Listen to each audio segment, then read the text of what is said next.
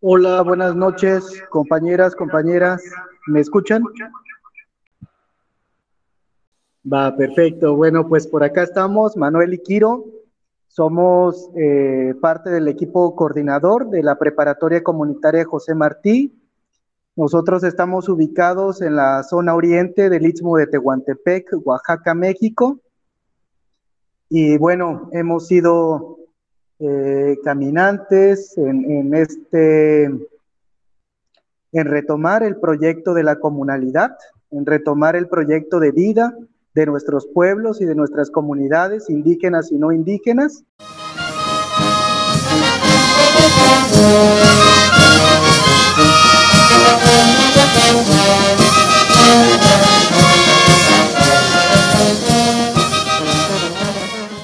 Bueno, hoy estamos en otras lecturas anarquistas. Eh, tenemos unos invitados muy interesantes. Hoy vamos a hablar con Rodrigo Ruiz, Manuel Antonio Ruiz y Quiro, eh, los tres de México, Oaxaca. Eh, Rodrigo nos contará un poco la lectura sobre la generación de la emergencia indígena y el comunalismo oaxaqueño, genealogía de un proceso de descolonización. Eh, la autora es Alejandra Aquino Moreche. Bueno, no siendo más, le damos la palabra a Rodrigo. Gracias por estar en Lecturas Anarquistas. Bueno, dentro de mi tesis doctoral trabajo, trabajo medios de comunicación en contextos indígenas y formas de organización social y el concepto de comunalidad surgió eh, de manera importante en, varios, en varios este, escenarios dentro de mi trabajo de campo en la comunidad de Guelatao de Juárez, aquí en Oaxaca, que es donde actualmente me, me encuentro. Y bueno, el texto es de una colega de nosotros que trabaja, es antropóloga y trabaja eh, en el CIESAS, que es un centro de investigaciones eh, de antropológicos aquí en, México y tiene una sede también aquí en Oaxaca y se encarga de estos, de estos términos. Eh, me gustó mucho el concepto en el sentido de explorar ciertas posibilidades políticas eh, que, que en un principio se creían muy cerradas hacia cierto tipo de digamos, de, etnia o de indígena. Sin embargo, ciertos eh, nuevos estudios, o por lo menos lo que intento yo hacer, es sacarla más o menos de, ese tipo de, cuestiones étnicas y, ver qué, qué otro tipo de comunalidades existen también en Oaxaca, ¿no? Eh, otra, otra cuestión que me pareció muy, muy interesante fue que eh, Alejandra Aquino es hija de Joel Aquino, uno de los intelectuales también que, construyó el concepto de comunalidad, ¿no? Y que eh, Jaime Luna eh, pertenece, al igual que Floriberto, también que construyó el concepto de comunalidad, pertenecen a una generación que de alguna forma recibió estudios de antropología, los dos los dos eh, salidos de la Universidad Veracruzana, misma universidad a la cual también yo estudié antropología, y, su concepto nació en relación al, retorno a su comunidad y reflexionar antropológicamente sobre las formas organizativas que tenía su comunidad. Y es decir, ofrecieron de alguna forma una, crítica a la antropología mexicana en ese entonces, que hacía una distinción muy grande entre entre eh, las, eh, la forma, las formas de vida indígenas en oposición al occidente y lo relacionaban mucho hacia, hacia que no era una posición, sino una, una cuestión diferente. Y era diferente porque eh, no, no renegaban acerca de la, de la, de, la, de la colonización, sino más bien eran producto también de ese tipo de procesos históricos. Y en ese sentido, eh, eh, eh, lo que se dio cuenta Jaime es que su, es decir, su sistema normativo se regía por cuatro estructuras que se intercalaban entre sí. la primera es, como ya bien lo mencioné, es la asamblea comunitaria. La segunda es el trabajo recíproco y sistema de cargos, que es un sistema de, de, de, posiciones de posiciones, eh, digamos, políticas, ¿no? Jerárquicas, además, pero que no tienen relación alguna con ningún sistema de partidos, ni tienen tampoco relación en la elección con un, con un sistema eh, de democracia liberal como lo, como, como lo conocemos, sino más bien se, se consensan en, por medio de la asamblea esas posiciones. La primera de estas estructuras, la, que les mencioné que tenía que ver en relación al, trabajo comunitario, le dicen tequio o mano de vuelta, eh, y, el otro es un sistema de cargos.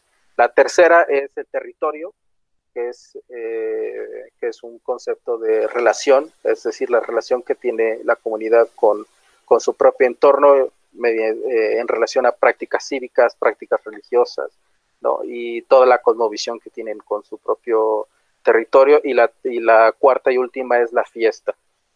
Es decir, en ese sentido, estas cuatro estructuras son las que de alguna forma eh, estructuran la vida político, social y religiosa, cívica también de las comunidades o de algunas comunidades que se encuentran en el sureste de Oaxaca.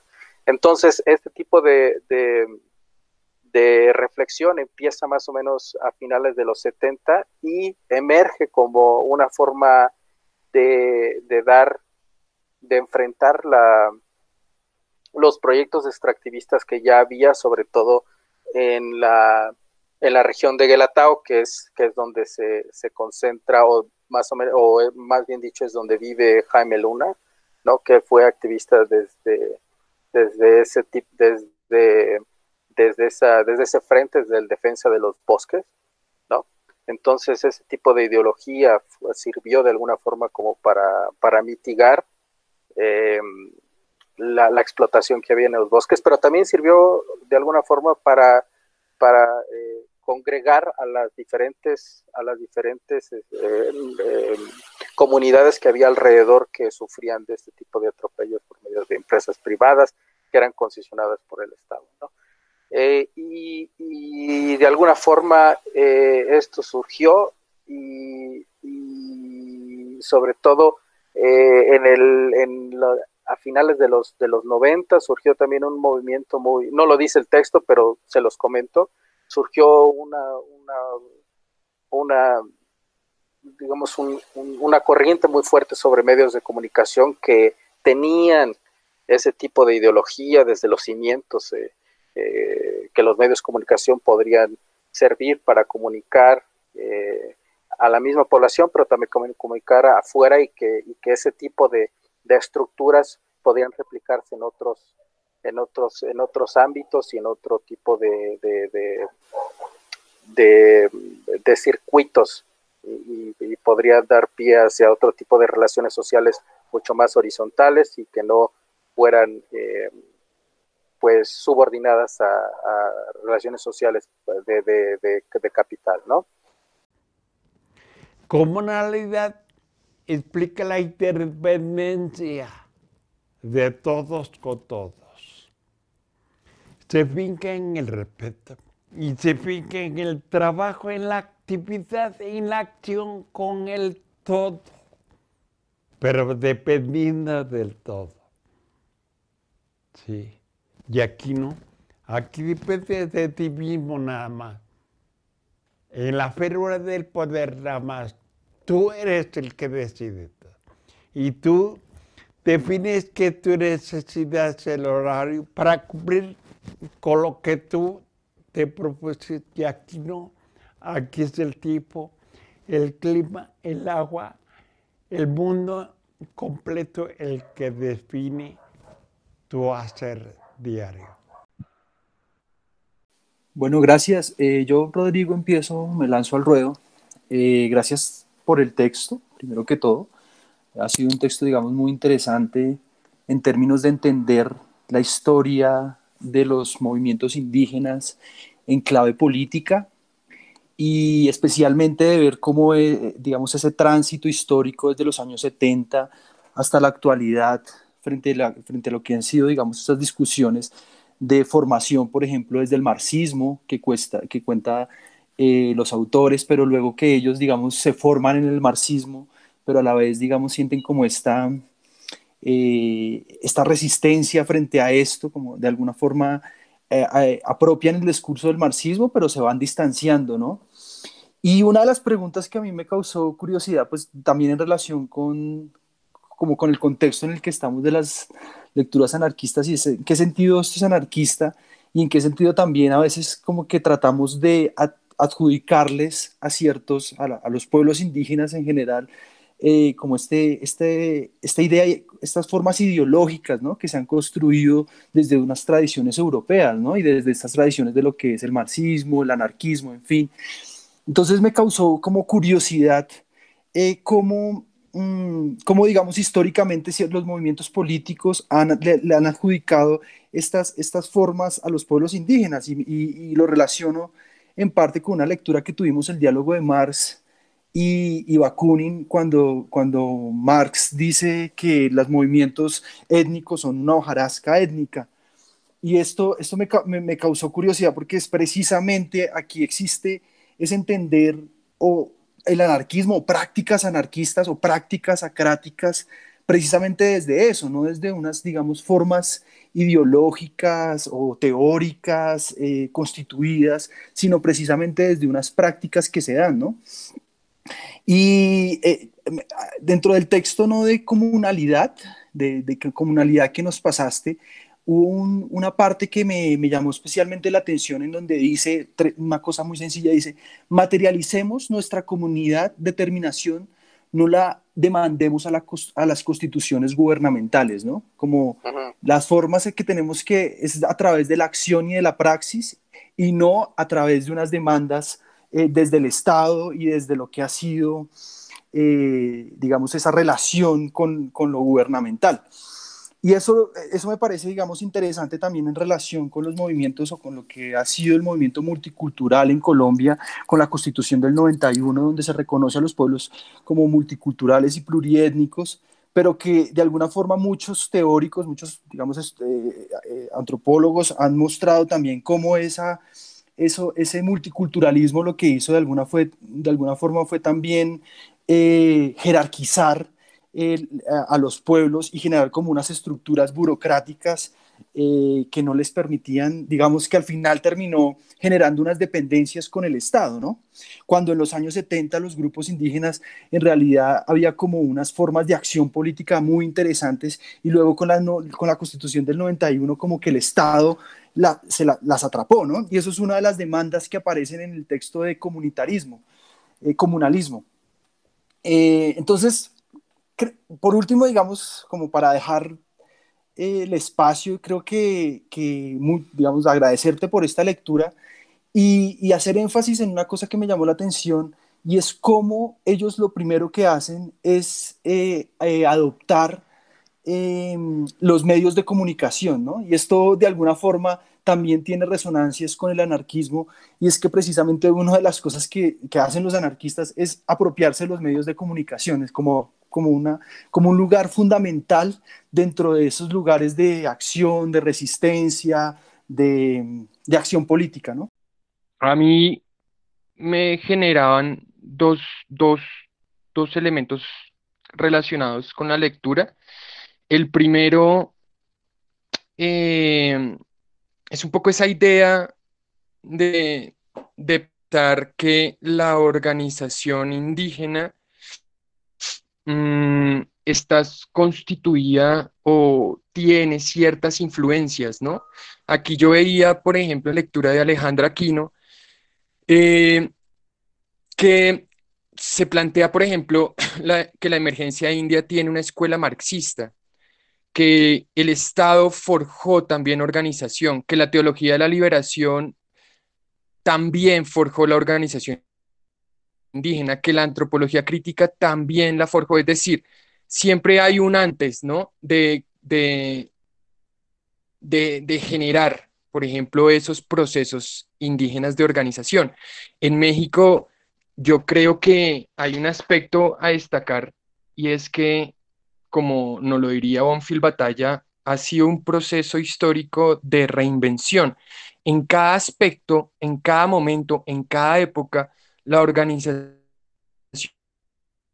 indígena desde cualquier perspectiva de Estado. Entonces, yo aquí sí diferiría un poco en el término que acuña la autora en torno a la generación de la emergencia indígena, poniendo esta época como la época en la que realmente el movimiento y la organización indígena se, pues se incrementó, ¿no? Y creo que anteriormente, desde distintas prácticas, las organizaciones, y más que todo, más que todo las organizaciones, las comunidades, han resistido todo este peso y toda esta imposición colonial que desde esta perspectiva ha seguido presente. Entonces, eh, yo me quedaría más con la propuesta de, de, de, Jaime, en donde pues nos lleva a identificar que esa comunalidad es parte del sentir, el vivir y el pensar de las comunidades.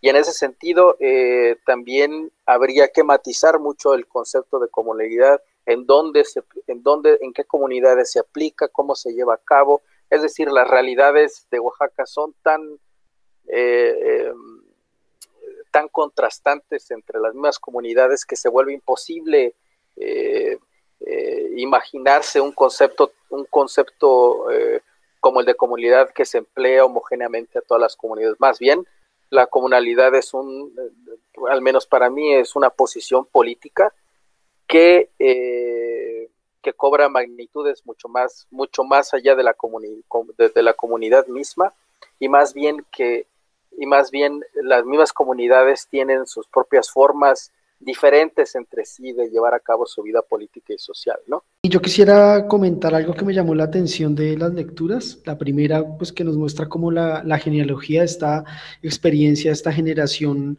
que indígena que va a la universidad y que en vez de decir hacer una vida en la ciudad y demás, decide volver a trabajar a, su, a sus comunidades, decide volver a trabajar a sus comunidades.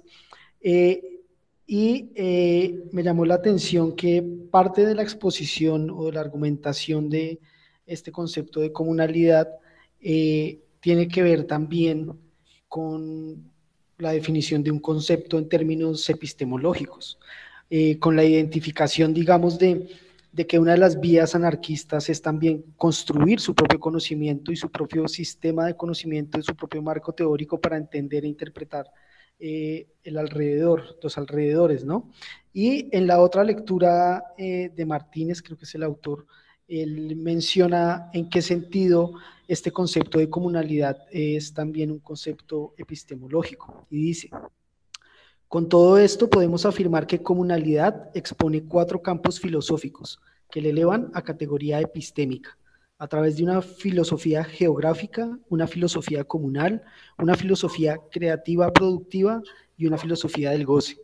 Campos y momentos de un pensamiento totalizador, integrador y dialógico. Se basa en la oralidad y la imagen como lenguajes directos y en constante movimiento. Em, y esto, bueno, me, me, llamaba la atención como que también se pensara en términos de una de las vías de, construir otros caminos, es eh, la construcción de pensamiento. Y quería apuntar otro tema que también me llamó la atención de la relación, digamos, de las dos lecturas, em, y es la reflexión que hacen hacia la libertad, que es otro concepto que también aquí en Lecturas Anarquistas hemos tratado, eh, porque todos damos por sentados que en el sistema en el que estamos o en la sociedad en la que vivimos ya somos libres, porque funcionamos en, en democracia y demás. Eh, pero una de las propuestas que hace este concepto de, de, comunalidad o esta línea de pensamiento de la comunalidad eh, va en, en, línea de que lo que necesitamos es liberarnos de esa libertad, ¿sí? Y pone un ejemplo de la democracia, me pareció interesante. Pensamos desde la democracia que el poder es del pueblo y no nos preguntamos de qué pueblo, del que está arriba, del que está abajo, del que está al lado, del que yace en los cementerios o del que está por llegar. Pero hablamos desde el poder del pueblo y pensamos que todos somos ese pueblo, sin reparar que a los griegos se les olvidó incluir a los esclavos en el ejercicio de la democracia.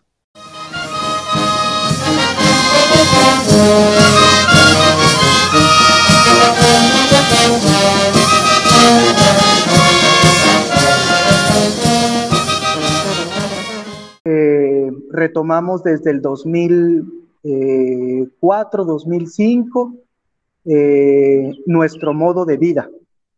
Ese modo de vida es comunalidad. Nuestras comunidades eh, son fiestas, son ritos, son mitos, estequio, es comunicación. Y entonces, eh, desde esta preparatoria, levantamos, trabajamos eh, la comunalidad desde el cuidado y la defensa del territorio. Y hace aproximadamente 13 años decidimos que el trabajo de educación comunitaria de nuestras comunidades debería de reconstruirse en tres ejes y a esos ejes los nombramos cuidado y defensa del territorio, que es el reconocimiento de nuestras lagunas, de nuestros mares, de nuestros cerros, de nuestras tierras, de nuestros frutos, y es el trabajo en ella. Porque eh, el Istmo de Tehuantepec ha tenido diversos proyectos eh, de empresas transnacionales que quieren despojarnos de nuestros territorios. Eh, desde que estamos conscientes, hemos tenido nuestro territorio diversos nombres, pero el mismo objetivo de despojo. El Plan Puebla-Panamá, el Proyecto para la Integración y Desarrollo de Mesoamérica, eh, las zonas económicas especiales y ahora el tren transísmico que en medio de esta del, del, pandemia, de este virus que se llama coronavirus, el gobierno de Andrés Manuel López Obrador en estos días está realizando acciones con los presidentes municipales de la región para iniciar la obra de construcción de un corredor interoceánico que, que se construirá un tren de carga, al lado de él un gasoducto y una eh, supercarretera.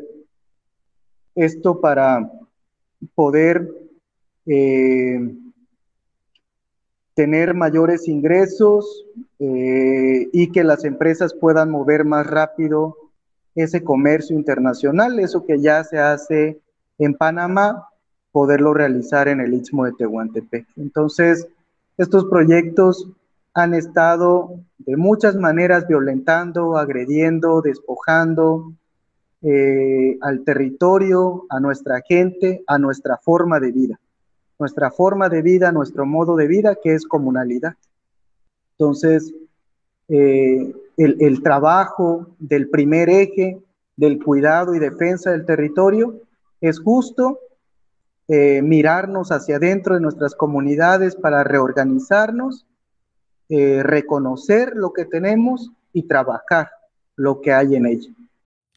El presidente Andrés Manuel López Obrador anunció que en tres años habrá zona libre en el istmo de Tehuantepec. Esto tras la construcción de la infraestructura del plan de desarrollo de la zona. Ante el anuncio de que no habrá inversión extranjera en el proyecto, López Obrador convocó a los empresarios mexicanos para que inviertan en el proyecto. Asimismo dijo que en la próxima partida presupuestal para el siguiente año ya están contemplados los recursos para el plan de desarrollo de la zona que impulsará el crecimiento del sureste del país.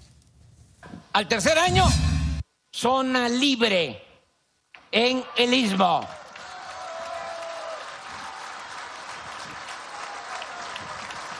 Dos años para hacer la infraestructura. Y a partir de los dos años, teniendo ya modernizados los puertos, la vía del ferrocarril, a lo mejor ya el nuevo gasoducto, utilizando el derecho de vía que ya se tiene, modernizadas las dos refinerías, Minatitlán y Salina Cruz. Entonces, repito, zona libre. ¿Qué significa esto? Que vamos a bajar el IVA a la mitad y vamos a bajar el impuesto sobre la renta también a la mitad.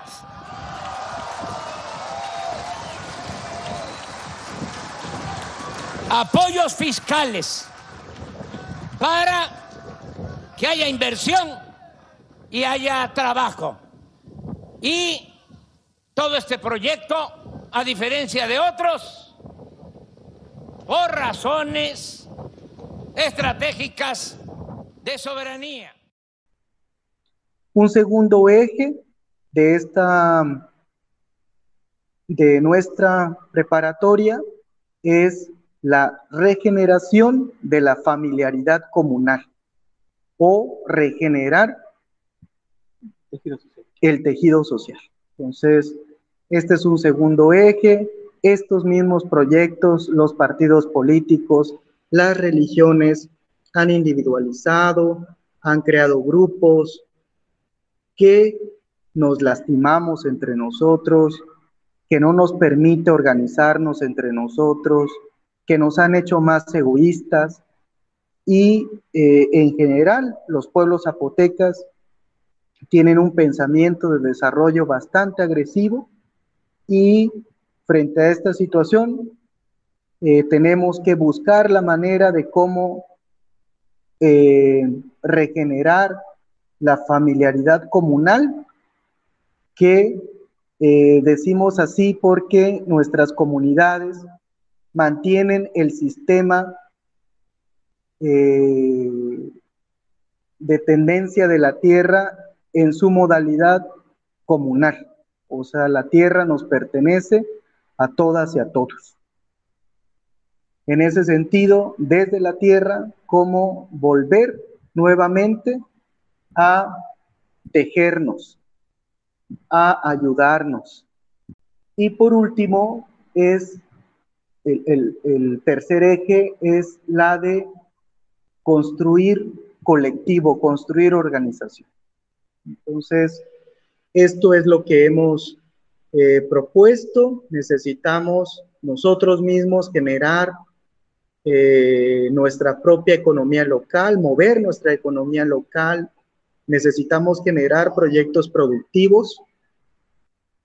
Eh, proyectos sociales que atiendan las nuevas problemáticas este, de la gente. Entonces, estos tres ejes están eh, agarrados, están vinculados a medios educativos.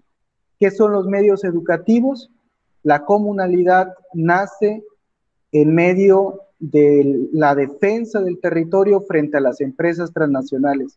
Y las radios comunitarias han jugado un papel muy importante. Nuestras preparatorias comunitarias tienen proyecto de radio, tienen un proyecto de video, tenemos un proyecto de revista y un proyecto de ludoteca. Eh, pues en este contexto, ¿no? En el que les explicaba Kiro, eh, de nuestra situación es donde nosotros pretendemos eh, vivir eh, la vida y cómo formar a las personas, a las nuevas generaciones, en torno a este pensamiento de defensa de la vida, de lucha por la, la tierra, el territorio y las formas en que hemos sido siempre. el trabajo desde nuestras escuelas pues implica eso, ¿no? El, el cómo formamos al futuro comunero, cómo formamos al futuro eh, miembro de la sociedad, de la comunidad, pero desde cómo somos y desde lo que tenemos, ¿no? Entonces, en ese sentido, de Sekiro son los ejes en, los que trabajamos. Y, y, bueno, eso que teóricamente se está reflexionando en torno a la comunalidad es justamente retomar el cómo hemos construido nuestra propia historia y cómo le damos continuidad a esa historia.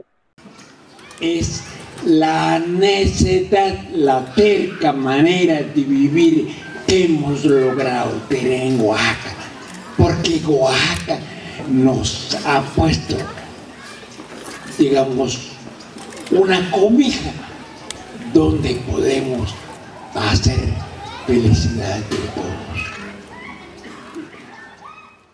Mm, a mí me parece, bueno, pues primero agradezco un montón la lectura para situar estas ideas en, unas, en un contexto pues más cercano, que nos pueda parecer más cercano a nosotros como latinoamericanos. Eh, por eso me gustó mucho que la parte arrancara desde esa línea de pensamiento, pues que cuestiona las relaciones de poder que pues que surgen y que todavía sobre todo oprimen a individuos que tienen ciertas características, en este caso el, marcador de raza, como es tan importante, la idea de, de que el indio que, mm, que sirve es el del pasado, ¿no? O sea, como que no es el indígena que está en la sociedad en el presente, sino esta idea del pasado. Ahí encontré un montón de similitudes, pues porque las historias eh, de opresión, aunque tienen particularidades, sí las hemos compartido en América Latina. Entonces, es por eso, pues como que sentí que era algo mucho más cercano y me gustó eh, ubicarlo de esa manera. Eh, también al principio, un poco como lo, lo mencionaban Sebastián, me parecía difícil al principio como eh, o sea, juntar conceptos, como que yo me cuestionaba y decía eh, ¿cómo, cómo, meter este texto dentro de un grupo de lecturas anarquistas, no porque sea tan lejano, sino porque también como que a veces me, me cuestiona cuando con los conceptos no somos tan cuidadosos y como que asimilamos que, mm, no sé, como que como traer una idea que, que nace en otro contexto completamente distinto y sumárselo pues a una lucha eh, en este caso una lucha indígena que responde justamente pues a un enfrentamiento contra ese modelo epistemológico de, del mundo que es el occidental. Entonces ahí pues me entraba en dudas, pero sin, pues como aparte de eso, claro que encuentro pues esta importancia de, lo comunal y de, por ejemplo, alguna de las, de las anécdotas, ¿no? De estos jóvenes devolviéndose a sus comunidades y como no era una, un acto de, ser abnegados y de regresar como, como una imposición, sino ese sentido superior, ¿no? Como de la comunidad y eso uno sí lo encuentra pues por lo menos datado y en evidencias mucho más fuertes en comunidades indígenas que en otras no indígenas, ¿no? Como que yo desde el feminismo lo relaciono y, siento que ahí hay mucho que aprender, sobre todo desde los feminismos blancos o por lo menos blanqueados, ¿no? Como que las referencias que uno eh, a veces tiene de ciertas teorías, eh, bueno, de la gran mayoría, están atravesadas por un pensamiento eurocéntrico y, mm, y, cómo vale la pena rescatar estos modelos para pensarse mundos desde otros, desde otros ideas y desde otros conceptos. Entonces, ahí es donde me parece importante también algo que en la sesión pasada hablábamos sobre esas tensiones entre lo individual y lo colectivo, pues aquí creo que justamente el modelo también presenta otras como otras esperanzas eh, que también vale la pena rescatar y pensarlas. Y yo ya me lo pienso, es más como hacia la aplicación más allá de, las comunidades eh, con unos pues con unos conceptos más étnicos que, de pronto logran una cohesión, que por supuesto no son, no son homogenizadoras, pero digamos que puede haber una idea más de, de identificación que en la población mestiza, ¿no? Y sobre todo que la población mestiza tendemos justamente a, a, blanquearnos, pues por cómo hemos tenido eh, este proceso de, pues, de colonización del pensamiento. Entonces ahí es donde a mí me queda la duda, ¿no? Sobre cómo estas experiencias nos pueden dar pistas eh, para nosotros, de pronto fuera de algunas de estas comunidades, eh, también identificarnos y tener elementos que nos permitan trabajar mancomunadamente. me gustaría retomar una de las, de las experiencias que mencionaba ahorita Laura, eh, que menciona el texto de Alejandra Aquino, de Juana Vázquez, que era una de estas intelectuales que estaba eh, estudiando medicina y, justamente desde su comunidad la llaman, ¿sí? Devuélvete. Eh, y ella dice, entonces lo pensé y dije, ni modo, me regreso porque está de por medio toda una comunidad, todo un movimiento. Yo como quiera ya logré una carrera de trabajo social y si no puedo lograr la de medicina, pues ni modo. Ya cuando menos puse un pie en la universidad.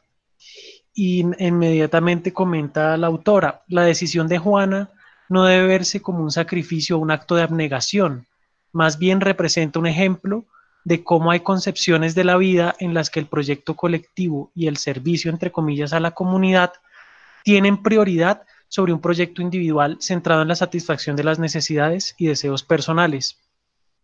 Entonces, me, digamos que tomo esta, esta cita, esta parte del texto, eh, porque una de las cosas que me, problematizó eh, es cómo nosotros desde, desde otras formas de vida y, de sociedad eh, occidentales, partimos de los individuos, ¿no? El punto de partida son los individuos y por lo tanto lo colectivo, lo comunal, eh, se ve siempre como un, problema, se ve como, eh, como algo a lo que llega el individuo, no como algo de lo que se parte. Entonces aquí es como otro punto, otro punto de partida completamente diferente, ¿no? El individuo no puede verse por fuera de ese sentido de, comunalidad.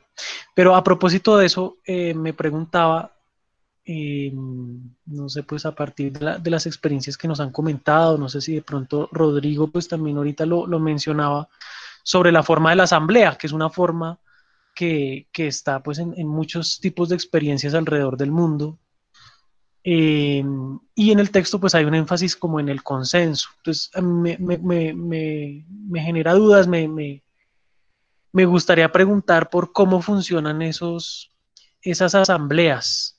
De, qué manera, si el punto de vista no es unos individuos que se reúnen eh, como a ver quién tiene la razón y, y le impone a los otros como como los argumentos, que es como la forma de la asamblea occidental, liberal o, o, o, contrahegemónica o marxista.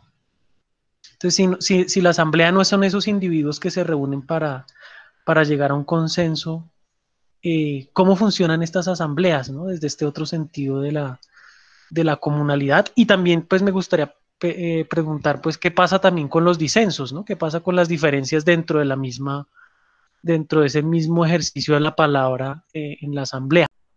Sí, eh, entendemos la pregunta, comentarles para poder un poco que nos, bueno, es complicado ubicarnos geográficamente, pero en la zona oriente convivimos el territorio tres culturas los soques, los zapotecas y los icots. Y hablando de la comunalidad, eh, tanto el pueblo Icot como el pueblo Soque, el pueblo Soque vive en la Sierra Madre Oriental, que es un sistema, es súper complicado poder eh, llegar a las comunidades soques, tanto San Miguel Chimalapa como Benito Juárez, pues está, eh, eh, fue complicado para los españoles poder acceder a esas comunidades y para los pueblos sicots fue la misma situación porque están eh, ubicados en una pequeñas islas en, la, en, el Golfo de Tehuantepec, viven en el sistema lagunar. Entonces, el proceso más contaminado de asamblea han sido para los zapotecas, en donde efectivamente no es consenso, sino es mayoritear. Eh, mayoritear quiere decir que eh, se hacen grupos para decidir en una asamblea. Eh, eso, en las asambleas zapotecas. Pero las asambleas y COTS tanto en San Mateo del Mar, como en el caso de San Dionisio del Mar y como es el caso de San Francisco del Mar, Pueblo Viejo, el consenso no es mayoritear, no es levantar la mano, sino es explicar el por qué. Y que ese por qué tenga beneficio colectivo. Tenemos que escuchar que lo que se propone, se propone para la comunidad y que lo va a trabajar la comunidad. Cuando alguien llega de afuera, como es el caso del municipio, que trae intereses políticos bajo el brazo y que ya se sabe que lo que quiere es mayoritear para poner para poder ganar las elecciones se acciona de una manera agresiva y violenta. No se permiten a los compañeros llegar con propuestas personales, porque si es así, se les expulsa de la comunidad. Tiene que haber un sentido comunal, colectivo, y entonces a eso le decimos consenso.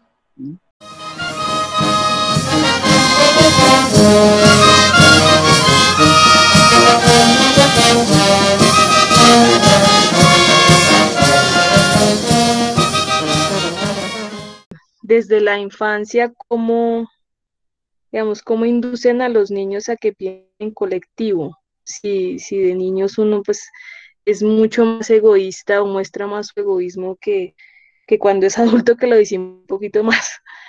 Eh, pero me, llama mucho la atención, bueno, en la lectura veía como, como frases muy bonitas acerca de, bueno, no pensar de, sí mismo, sino desde el mundo, pensar el mundo desde lo que significa, ¿no? Desde la totalidad.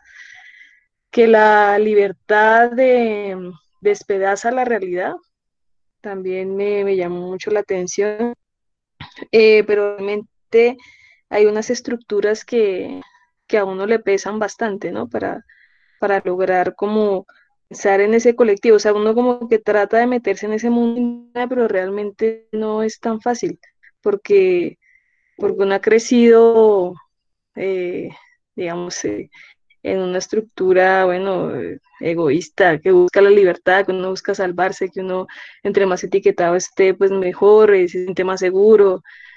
Eh, no sé, hay muchos vicios ahí y me gustaría como, como tratar de entender cómo, cómo es que crean el molde distinto. Em, bueno, para nosotros es, eh, estamos trabajando más con pues, jovencitos de 15 a 18, 19 años. Em, y, y, bueno, la experiencia es esta, pero creo que en nuestras comunidades, que ciertamente sí hay en los niños eh, como el egoísmo, el querer para sí mismos. Eh, Creo que en, nuestras comunidades los juegos mismos de la infancia están creados para eso, para compartir. Em, claro, ahora hay muchas cosas individualistas en el mercado que generan mucho más esta individualidad o este individualismo, em, pero nuestros propios juguetes eran en colectivo. Em, es decir, siempre el juego va, el juego va encaminado a la construcción de algo común. Eh, y eso pues nos acostumbró desde el principio a pensar en los demás, a, no, a no, a no, romper lo que somos, ¿no? Y bueno, de, otro lado es que al menos aquí en el Istmo, eh, en, en esta zona donde vivimos, pues somos muy físicos. o sea, el, juego está mucho de tocarse, de acercarse, de abrazarse. Y, entonces eso pues, nos hermana a todos. Eh, creo que ese es el, trasfondo de la educación propia, no es la, educación de la escuela, ¿no?